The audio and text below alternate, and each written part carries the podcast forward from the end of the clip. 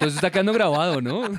Sí, grave, grave, grave. Diga grave, que, grave, diga, que, lo Y fui yo el que lo dije. No, no, no, no, no. Póngale la firma. Ricardo es Ricardo. Esta voz que escuchan es la voz. Iman Music Sessions.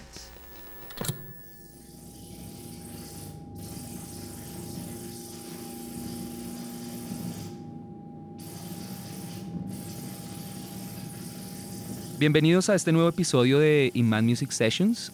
Les habla Sergio Cote.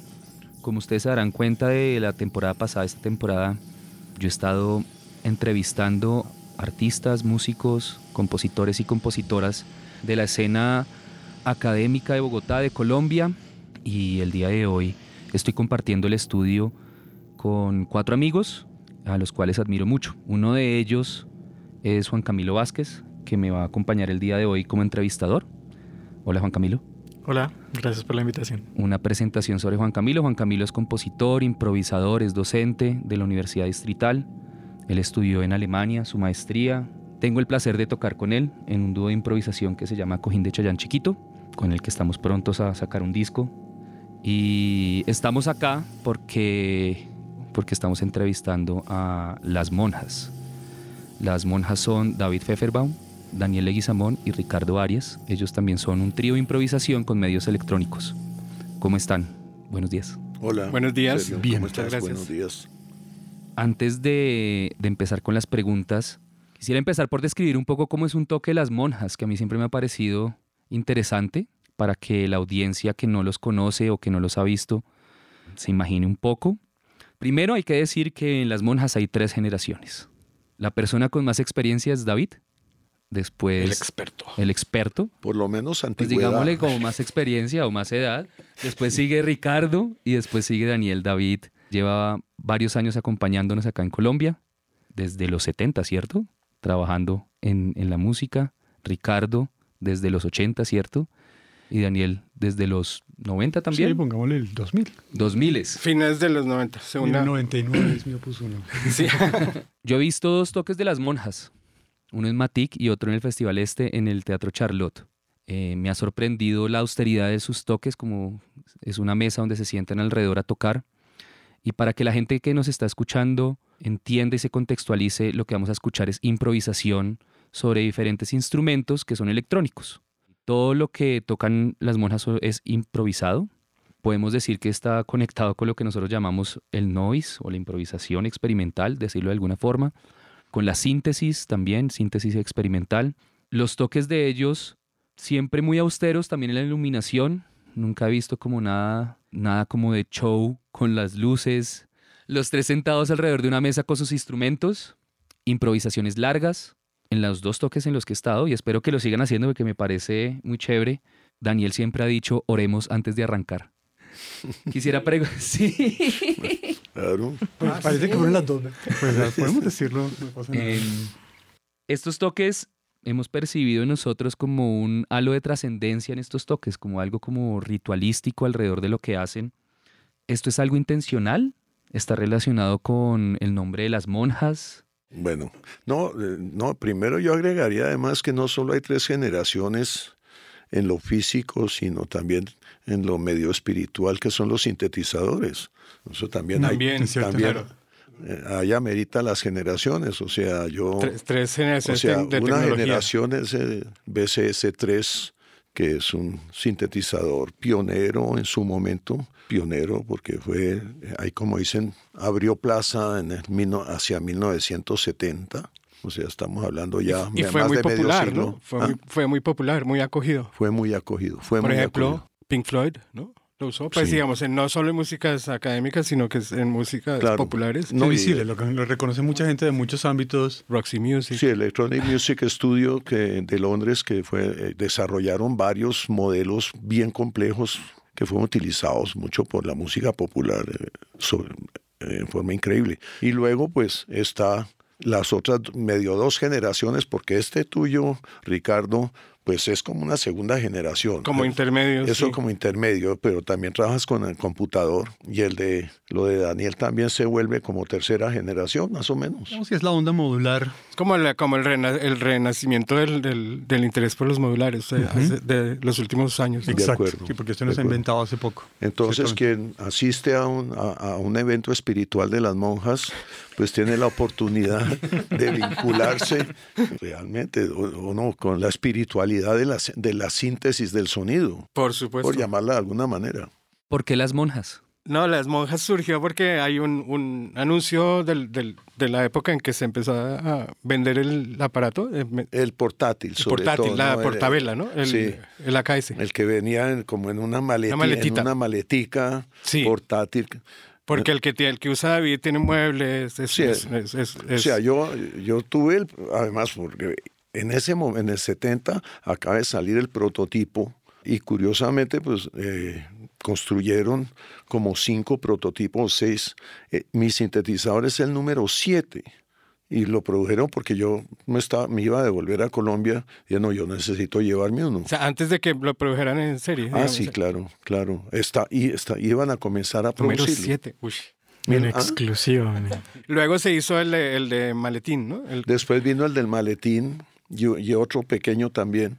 Y entonces, pero Y- y tú la- fuiste y- el que conseguiste la... sí, eh, entonces yo pues ahí mirando en internet encontré, pues buscando información sobre el bicho. Salió un anuncio que ellos publicaron en esa época, en ese momento cuando salió el portátil, eh, en que sale una monja tocando, tocando el sintetizador Es la de y, las camisetas que Sí. se ponen en los y toques. dice todas las monjas necesitan un Sinti. ¿no? Ah, needs, needs a Sinti. Entonces eso acabó siendo el nombre. Nos pareció interesante. Yo quiero preguntarles un poquito como para conectar. Me gustaría preguntarles dos cosas. Primero, ¿cómo llegó cada uno a la improvisación? Ya que hablamos de las tres generaciones y de las tres también generaciones de sintetizadores. ¿Cómo llega cada uno a la improvisación? Y la segunda parte sería cómo se encuentran los tres y deciden improvisar. ¿Cómo fue como todo ese proceso? Pues en mi caso personal, yo ya encontré la improvisación como un medio disponible desde que estaba estudiando. Y estando en la universidad creamos varios momentos, varios espacios para hacer improvisación, que era una posibilidad de trabajo. Digamos, un núcleo de, estudiantes de composición que conformábamos, se llamaba EQUA, que fue un, un grupo con cierta militancia y organizábamos conciertos, etcétera. Incluíamos a veces improvisaciones y de ahí salieron al menos dos grupos de improvisación, uno de ellos 3x3, que fue uno de los que primero formalizamos. Y éramos tres, en principio era un grupo que iba a tocar, entre comillas, obras experimentales de los tres miembros, porque todos estudiábamos composición. Pero rápidamente co- se convirtió en un, en un grupo de, de improvisación. Ahí estábamos Daniel Prieto, Rodrigo Restrepo y yo. Después se fue yendo Rodrigo para hacer sus estudios por fuera, estuvo un tiempo Violeta Cruz y al final ya terminamos desintegrando el grupo, pero pues quedó esa experiencia de la improvisación. Esa era una de las cosas que estaban ahí sobre la mesa y pues cada tanto, lo que les digo, teníamos sesiones de improvisación. Pero en mi caso personal fue muy, muy importante. Yo siempre digo que uno tiene como una transición cuando acaba los estudios de pregrado en composición y tiene que, si es que eso va a pasar en su vida, realmente convertirse en un compositor por fuera. Cuando ya compone no por hacer tareas, sino porque su vida consiste en componer. Y es una transición difícil. Entonces, uno deja de componer o de terminar obras un cierto tiempo hasta que vuelve como a organizar las cosas y, y arranca otra vez. A, replantearse esa relación con la música. Y en mi caso, esos dos años en donde yo dejé de, de- de terminar piezas, lo que pasó fue que me había dedicado, sin darme cuenta, a improvisar muchísimo. Mucho es mucho. Que después me di cuenta, sumando cosas que sí improvisábamos un montón, como que cada 15 días nos veíamos, o yo cogía algún instrumento y me dedicaba a improvisar. De se terminó convirtiendo en un medio de exploración y de reflexión sonora, que ya más adelante volvió a incorporarse al trabajo de composición más tradicional de manera muy enriquecedora. Y desde entonces, eso ya es 2009, 2010, ya simplemente quedé como dentro de ese catálogo del- de ese dossier de, de improvisadores de la ciudad y pues cada tanto que podemos nos vemos para trabajar. Particularmente pienso que es un espacio muy específico de exploración que no tiene que atender a, necesariamente a todas esas cuestiones formales, estructurales, que para mí también son muy importantes como compositor, y se mete más en la exploración tímbrica y en la relación con las personas, que es tal vez lo que más me gusta de la improvisación, que es estar con gente a través de la música. Mm, Tremendo. Bueno, Ricardo, Mm, hay yo- en relación a lo mismo. Pues sí, también desde que estaba estudiando, bastante antes, como mediados de los 80, en Barcelona, con Gabriel Brenchich, estaba estudiando composición. Y, digamos, él era también el director del- de un estudio de música electrónica en Barcelona que se llamaba Fonos, que era el único estudio en ese momento que existía en España. Y ahí tenían pues varios sintetizadores, tenían un AKS, un- un- el portátil, el de Maletica, tenían un RSF, varios extraños y, y obviamente pues lo típico que tenía un estudio de música electrónica en ese momento que eran pues sintetizadores y pues magnetófonos, eh, ecualizadores, pues un, un- un estudio de, de la vieja de la vieja guardia de los pues como de los que empezaron a surgir en los 60, 70. Claro. Pues a mí yo he sido siempre muy curioso, muy melómano. Entonces me gustaba mucho, estaba pues descubriendo cosas. Eh, me llamaba mucho la atención siempre desde el principio, desde, desde muy joven. Bueno, ya había descubierto a los 17 años a Cage, entonces estaba muy influenciado por esas ideas de la indeterminación, que pues apuntan a una- un eufemismo para no tener que hablar de improvisación, yo creo, porque él estaba un poco en contra. Pero me interesaba mucho el free jazz, eh, que se empezó a desarrollar en los 60s, y la música improvisada europea, y las combinaciones que empezaron a surgir entre la música académica y la improvisación. Por ejemplo, un grupo que se llamó MIC, Music Improvisation Company, en el que estaba Hugh Davis, que había sido asistente de Stockhouse. Entonces había, se mezclaban obviamente personas de distintos ámbitos y distintas maneras de sonar, ¿no? distintas, distintas tradiciones.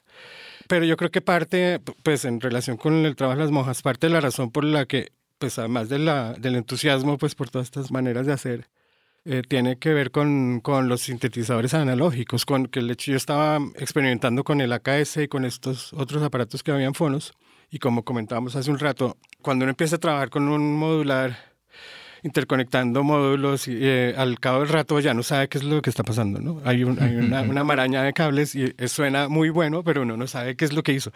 O, digamos, se, se- es- se generan eh, cosas muy complejas que son muy difíciles de repetir. Entonces, o hay, o hay, o hay dos opciones, o lo graba uno, o graba uno todo lo que está haciendo y luego lo trabaja pues, eh, en grabación, o pues ahí había unos papelitos donde uno podía anotar los, los patches, los parches. Entonces, toca anotar pues todo, cuáles son las interconexiones que uno hizo, los valores de cada parámetro. Entonces, es mucho más fácil realmente mm, explorarlos o trabajar con esos instrumentos en términos, pues, en- en- de una forma improvisada, ¿no? Simplemente como, como hacemos nosotros acá, digamos es muy complicado componer. Pues se puede, obviamente, pero requiere pues una, un enfoque muy específico. Porque lo bonito de los instrumentos, estos instrumentos, es justamente que son muy inestables y son muy impredecibles, ¿no? Entonces uno lo que va es como tanteando. Yo estaba muy influenciado también por David Tudor, lo que hacía David Tudor. Y un poco la idea de David Tudor era interconectar un montón de aparatos hasta el punto en el que, en que él literalmente no sabía qué era lo que estaba pasando, porque, porque además trabajaba con feedback y el, y el sistema completo y complejo es el que empieza a sonar y él lo que hace es como mirar desde lejitos y ir ajustando cosas o ir, ¿no? Me gustaba mucho esa actitud. Y luego pues me dediqué prácticamente del todo a improvisar por muchos años. Pues me he dedicado desde el 88, por ahí. Bás- Básicamente todo lo que he hecho es improvisar no solo con aparatos, sino con otras, con otras fuentes sonoras. Hay del grueso, me- menciona el grueso de las bombas. Soy que soy bombero, Sí, ¿no? Bombero. Tú eres, bom- bom- tú eres- sí, tú eres bombero. Claro, pero eso tiene que ver, O sea, claro. virtuoso, virtuoso de, de, de De la las bomba. bombas de inflar. eh, O sea, perdóname, pero yo te calificaría como el gran virtuoso de las bombas. Pues es, que, pues es que, claro, lo que uno consigue, con, lo que uno aprende a descubrir con esos aparatos son los sonidos de, de gran complejidad, generalmente. ¿no? Hay unas interacciones muy, sí, muy complejas, para redundar. Los, todos los parámetros se confunden, por decirlo de alguna forma, no, eh, no, no la, la- la altura sobre el timbre, sobre la... ¿no?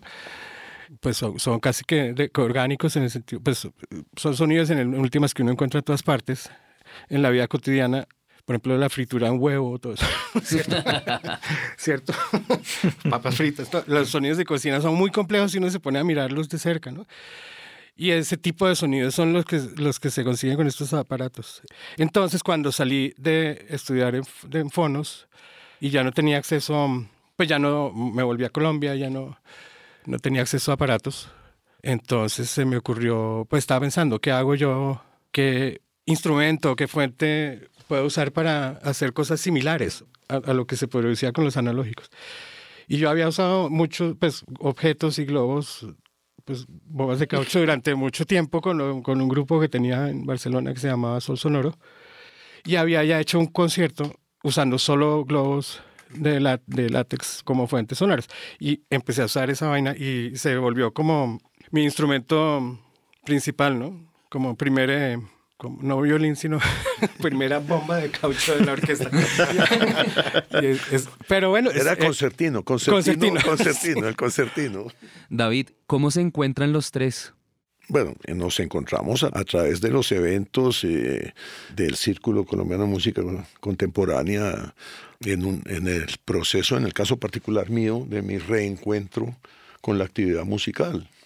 De alguna manera, pues hubo una propuesta de que, de verdad, porque no revivía el sintetizador que había estado, pues, guardado por muchos años y hasta donde yo recuerdo el promotor aquí es da- de esto fue Daniel, o sea que dijo hagamos algo, sáquelo a revivir otra vez. La verdad es que Sí. el sintetizador estuvo muchos años oculto, guardado en un desván por ahí. Y claro, se pronunció cuando fui a, a revivirlo, a aprenderlo, estaba en desacuerdo con lo que había sucedido. O sea, el sintetizador protestó el tratamiento que yo le había dado, pero bueno, eventualmente nos reconciliamos y la reconciliación pues se da gracias a, a esta propuesta de comenzar a trabajar en las monjas y ahí revivió y ha sido una experiencia para mí, bueno, para mí realmente muy increíble porque finalmente pues si bien mi formación es más en el, en el tema composicional es bastante comillas tradicional, pero sobre todo afianzada ya en el post-serialismo. Eso no quita pues mi profunda admiración por todo lo que estaba haciendo, pues estoy hablando eh, hasta los 70 por, por Cage o por Stockhausen y por todo lo que estaba pasando, particularmente en Inglaterra donde yo estuve estudiando. Pero el tema de improvisación, en el caso específico mío, pues no iba más allá de la aleatoriedad que se da cuando trabajas en composición electrónica, pero o sea, en, en lo que tú decías, la, la indeterminación de los sintetizador, um, en donde, como tú dijiste, uno, yo grababa todo lo que producía en sonido y después editaba y formaba, etcétera, teniendo unas guías como tú dices, trata, que, eh, o sea, el, sintetizador, pues el BCS3 te permite hacer un mapa. Mm. Eh, estoy hablando de la época en donde no le podía sacar la fotografía. No, pero había unos papelitos, los no, dos. no, sheets mi formato, sí. los formatos, yo tengo cantidad de formatos. Ah, yo quiero uno para Ah, marcarlo. te hago todas las copias que quiera o te... Yo quiero uno original, man. Tómele la foto. yo tengo el formato hecho en papel mantequilla, de tal manera que hacía copias, pero me, so me Genial. han sobrado muchas hojas ya impresas sin llenar, de cualquier manera. Bueno, monjas, eh, ¿listos para tocar? Sí, de una. Claro, de una. Vamos. Bueno, entonces, eh, escuchemos a las monjas tocar.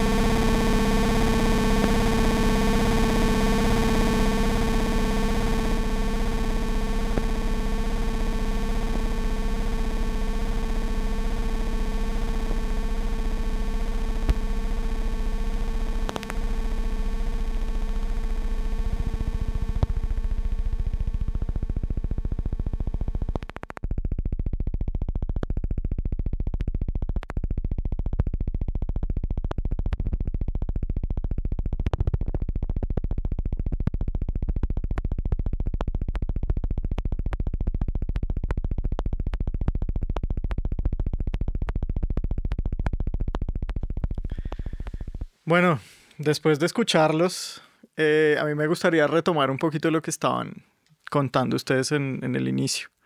Entonces las monjas reúnen tres generaciones, ¿cierto? De compositores e improvisadores.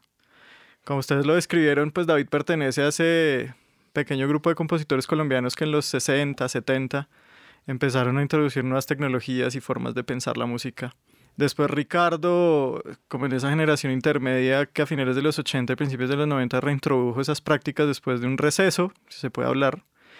Mientras que Daniel hace parte ya de una generación posterior que instauró definitivamente esas prácticas y que nos lleva hasta este presente, ¿no? Plural.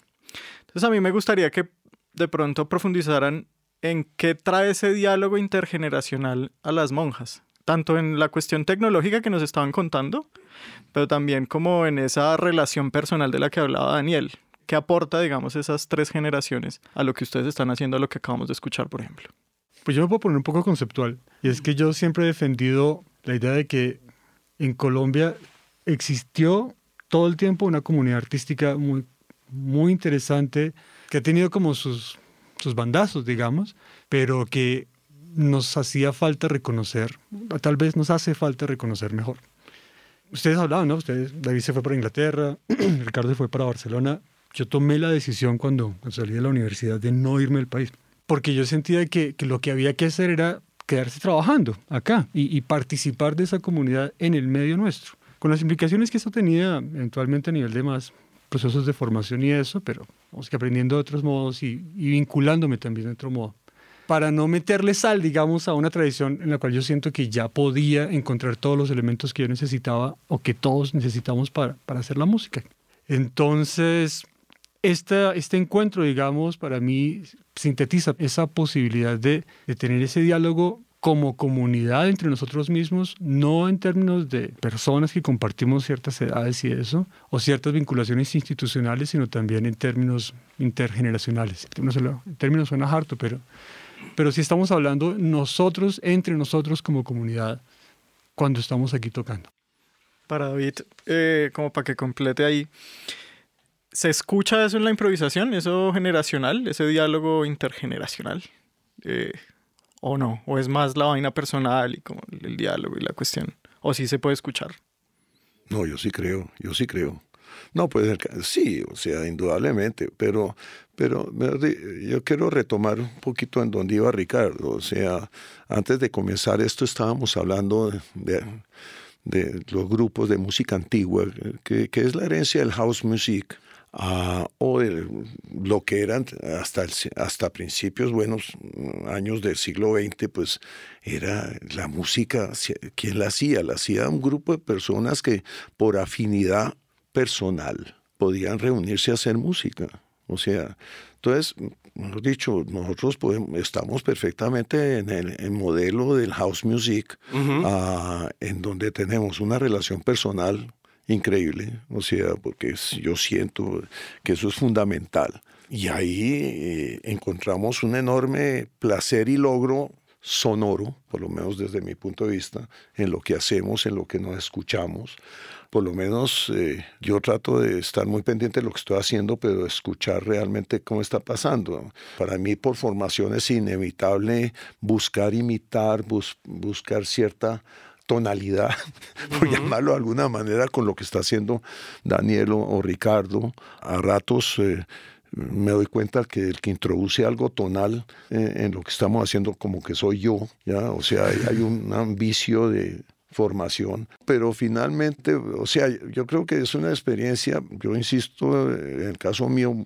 realmente muy particular y muy curiosa, ¿no? O sea, porque pues para mí finalmente a estas alturas de la vida entrar a un mundo novedoso, apasionante, que no había hecho, pues es eso, es un mundo nuevo, apasionante, en donde no solo es eh, por el sonido, y digo así es por el sonido como tal, sino por lo que tres monjas logran lograr para recibir bendiciones, por lo menos. Eh, Daniel y Ricardo, a diferencia de David, que esta experiencia es como el resurgir de David en la actividad musical, ustedes han tocado con, pues han tocado y tocan con varias agrupaciones, improvisan, componen, en el caso también de Daniel. Eh, ¿En qué se diferencian las monjas con estos otros lugares, con estas otras escenas, espacios? Pues generalmente con los músicos con los que toco normalmente, por ejemplo, un trío que tengo con Santiago Botero y Quique Mendoza. Bueno, hay muchos y, hay, muchas combinaciones que surgen en diferentes momentos, digamos, no, no necesariamente eh, grupos estables. Pues es gente, bueno, Daniel lo es también, pero es gente que tiene pues mucha experiencia improvisando, mucho, una trayectorias largas. Estamos de alguna forma muy contaminados, ¿no? Por la historia y las diferentes ramas de la improvisación.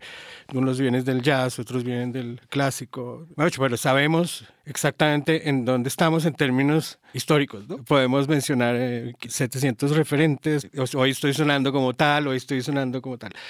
Aquí es distinto porque, bueno, para empezar, los instrumentos no son tradicionales, digamos, o, hay otra tradición. Por ejemplo, el instrumento que yo toco es, caótico, es muy impredecible, todos tienen un, grado alto de inestabilidad. Entonces, un poco lo que, es, lo que hacemos es tratar de, por un, por un lado, controlar en, en lo posible los instrumentos que cada uno está tocando. En ese proceso, tratar, como decía David, de congeniar de alguna forma con lo que están proponiendo los demás, obviamente para componer, es, en realidad estamos componiendo juntos en tiempo real para, para darle, digamos, que tenga algún tipo de coherencia a lo que estamos armando, ¿no? Eh, entonces, digamos que parte es mucho más centrado en, lo, que se, se, produce en el momento de tocar eh, y no en, en, en, ideas preconcebidas o prácticas preconcebidas. Sí, de acuerdo. Nosotros nunca hemos cuadrado realmente mucho acerca de cómo llegar o qué materiales vamos a trabajar. Lo de la duración, por ejemplo, las improvisaciones que usted comentaba al comienzo, pues se dio naturalmente, ¿no? No es que hayamos dicho, vamos a hacer improvisaciones pequeñas y cortitas. Yo siento que además hay una cuestión como de comunidad que se deja ver. yo, yo, siento que, por ejemplo, las improvisaciones aquí en medio bogotano tienden a ser tandas largas. Yo he ido a otras ciudades en donde la improvisación tiende a hacerse siempre con sets chiquitos. Aquí no, aquí como que la, la costumbre tiende a hacer eso. Nosotros no lo hemos hablado y simplemente nos sentamos a, a, tocar. Creo que el gozo está directamente sobre la mesa empezando a sonar. Y eso ha sido muy rico. La exploración es completamente abierta porque no hay una agenda realmente sobre la mesa. Eso me parece muy interesante. A diferencia de otros espacios, por lo menos en mi caso, en donde yo siempre que involucro la improvisación es porque tiendo a tener alguna cosa en mente, ¿no? Con la Bogotá Orquesta de Improvisadores, a veces escogemos los instrumentos para explorar cierto tipo de situaciones, modos de dirección, en fin, ¿no? O repertorio indeterminado con elementos de improvisación, como hacemos con doble cero carnicero. En este caso es, buenas, enchufemos y... Encantado, encantado. Encantado, sí. Yo quiero retomar un poquito lo que estaba mencionando ya Daniel en relación a, a pues, la escena, digamos, bogotana, que yo encuentro bien particular, ¿no? Desde mi perspectiva, yo siento que lo que está pasando en términos de improvisación y también en términos de improvisación, pues con aparatos electrónicos como los que ustedes tienen acá, es algo pues notable, ¿no? Que vale la pena como resaltar. Entonces quería preguntarles pues toda esta experiencia que ustedes tienen, 40 años trabajando y dándole a, a todo este universo. ¿Cómo ven ustedes esa escena de la improvisación en Bogotá y qué tanto ha cambiado en los años en los que ustedes han estado activos o pues como público escuchando? ¿Qué sienten ustedes que ha pasado ahí? Pues a mí me tocó la época de, la consolidación, entonces pues es algo que está sobre la mesa, uno sabe más o menos cuáles son los espacios de la improvisación. Me tocó las otras, ¿no? Donde podía ser un poco más, más raro. Simplemente esa era una, cosa que estaba ahí y ya, pues a no le contaban que antes era más inusual y cosas por el estilo. Entonces, no. Eh, pienso que podría ser aún más intensa, en todo caso. Mm, pero, pero tiene que ver con que muchas veces la improvisación está teniendo lugar en unos espacios que no son necesariamente los de salas de conciertos, sino esos espacios o más privados. Es decir, está ahí sobre la mesa, pero en muchos tipos de dimensiones distintas. Mm, pues a mí me pues yo hice los primeros, las primeras cosas aquí en Bogotá a principios de los 90, ¿no? Pues una, me hagan una beca, hice, hice unos conciertos, ¿no? Pero en ese momento no había, digamos, todo, yo, yo lo hacía dentro, de, dentro del grupo asociado con la música electroacústica, ¿no? Con, eh, tocábamos, y tocamos en antros eh, memorables, ¿no? Como Chapinero Mutante, una vez hicimos un concierto con, con Juan Reyes, estaba, pues, estaba eh, en un roto muy, muy, eh, legendario, digamos, y eh, parecido a Asilo Bar, que el otro día toqué en Asilo Bar. Pero era un, un sitio de la, de, la escena rockera botana. Ese mismo fin de semana tocaron Las Almas. yo tengo la ficha. pero no había sitios, no había mucha, digamos, no había mucha actividad era, era un grupo pequeño de gente y no había mm, realmente un, pues, programación eh, frecuente ni nada. Eh, luego yo me fui mucho tiempo y volví, bueno, volví en ciertos momentos para tocar y luego regresé definitivamente en el 2007. Yo creo que hubo un hito, ah, hay un hito muy importante para mí que creo que influenció mucho la dinámica de la improvisación en Bogotá y fue la apertura de Matic ahí porque hay todo, eh, toda, todas las escenas que antes estaban atomizadas confluyeron en ese lugar y nos dimos cuenta que era pues que nos, ah, teníamos afinidades teníamos es, que es literal. O sea el primer concierto que hizo Matic fue con Mauricio Bejarano con Reyes y Roberto improvisando. Claro. Comidas electrónicos. Que es como como coger de donde se había quedado. Cogió todo cogió todo. Mm, segundo lo hicimos con 3x3 o sea de hecho desde, desde el principio la vocación era mucho esa Claro, yo me acuerdo, pues yo estaba recién llegado. Yo me acuerdo en el carro de, de haber de prender el radio y había un grupo increíble sonando. Y yo dije, ah, esto es increíble. Y luego me enteré que era Asdrúbal. Y a los pocos días, pues conocí a Asdrúbal en Matic. Llegamos a tocar juntos. que es uno de los grupos para mí más importantes de, la, de esta nueva etapa en la escena bogotana, que combina pues eh, diferentes estilos y tiene mucho de improvisación. Pero, pero este, digamos, el, el hecho de tener un sitio donde uno puede socializar, donde confluyen las diferentes personas, ya no como representantes de un grupo, o los yaceros, o los electroacústicos, o los, sino a, nivel personal, pues eso genera un montón de, hoy dirían sinergias, pero no me gusta esa palabra. Hoy dirían que... sinergias. Sinergias.